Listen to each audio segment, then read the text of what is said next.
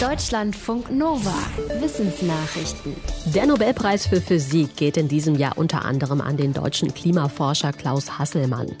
Er wies in den 90er Jahren nach, dass der Klimawandel von Menschen gemacht ist.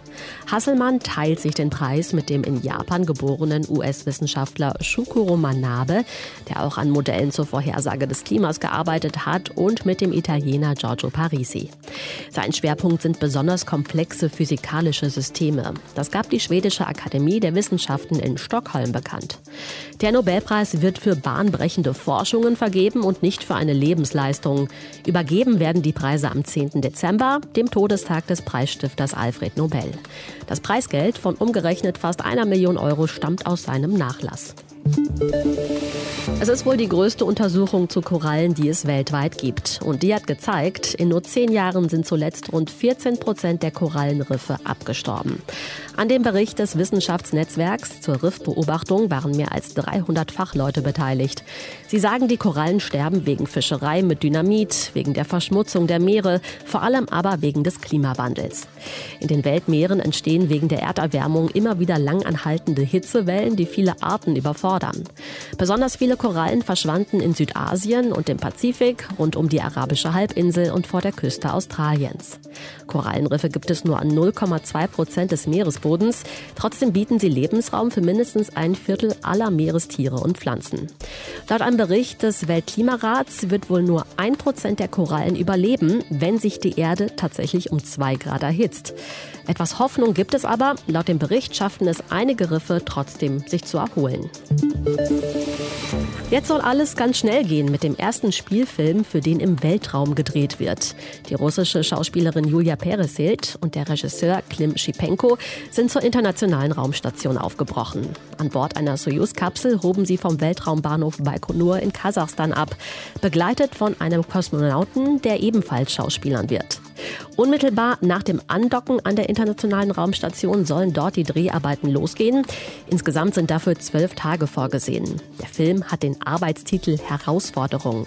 Er wird zusammen von der russischen Weltraumbehörde Roskosmos und dem Staatssender Piervi-Kanal produziert. Er handelt von einer Ärztin, die zur ISS fliegt, um einen kranken Kosmonauten zu retten. Neben der russischen Produktion ist auch ein US-Film von und mit Hollywood-Star Tom Cruise auf der ISS geplant. Unklar ist, wann die Dreharbeiten dafür stattfinden werden. Im Sommer, da spüren wir es ganz deutlich. In der Stadt ist es heißer als draußen im Grünen. Und diese Hitzebelastung in Städten ist stark gestiegen. Das heißt, mehr Menschen müssen mittlerweile besonders heiße Tage in der Stadt ertragen als früher. Als Tage mit höherer Hitzebelastung gelten die, an denen es gefühlt über 40 Grad heiß ist. Dabei spielen Temperatur und Luftfeuchtigkeit zusammen. Fast ein Viertel der Weltbevölkerung erlebt solche Tage mittlerweile und die Hitzebelastung hat sich seit den 80er Jahren verdreifacht. Das liegt zum einen daran, dass einfach mehr Menschen in Städten leben und deshalb auch die Hitze erleben, zum anderen an gestiegenen Temperaturen. Für die Studie wurden Daten aus 33 Jahren ausgewertet, aus rund 13.000 Städten weltweit.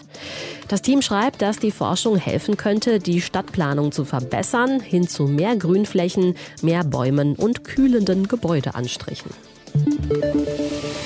Die schwarze US-Amerikanerin Henrietta Lacks starb 1951 an Krebs. Ihre Zellen leben weiter in Laboren auf der ganzen Welt.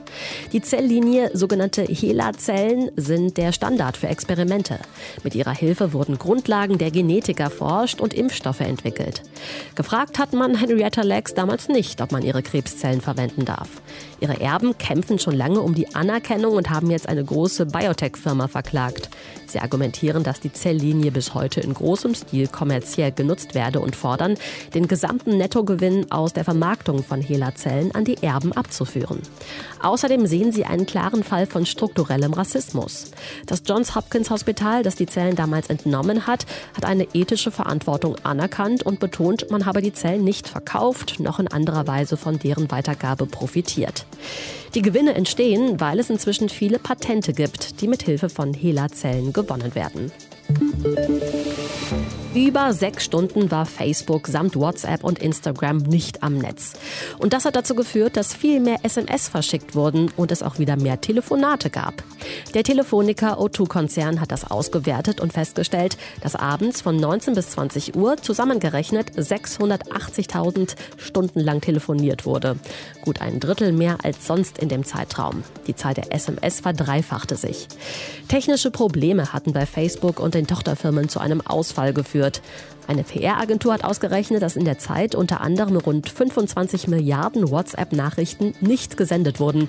Bei Instagram konnten wohl rund 125 Millionen Stories nicht gepostet werden. Zugleich profitierten andere Messenger wie Telegram und Signal. Sie meldeten massenhaft neue Nutzerinnen und Nutzer. Deutschlandfunk Nova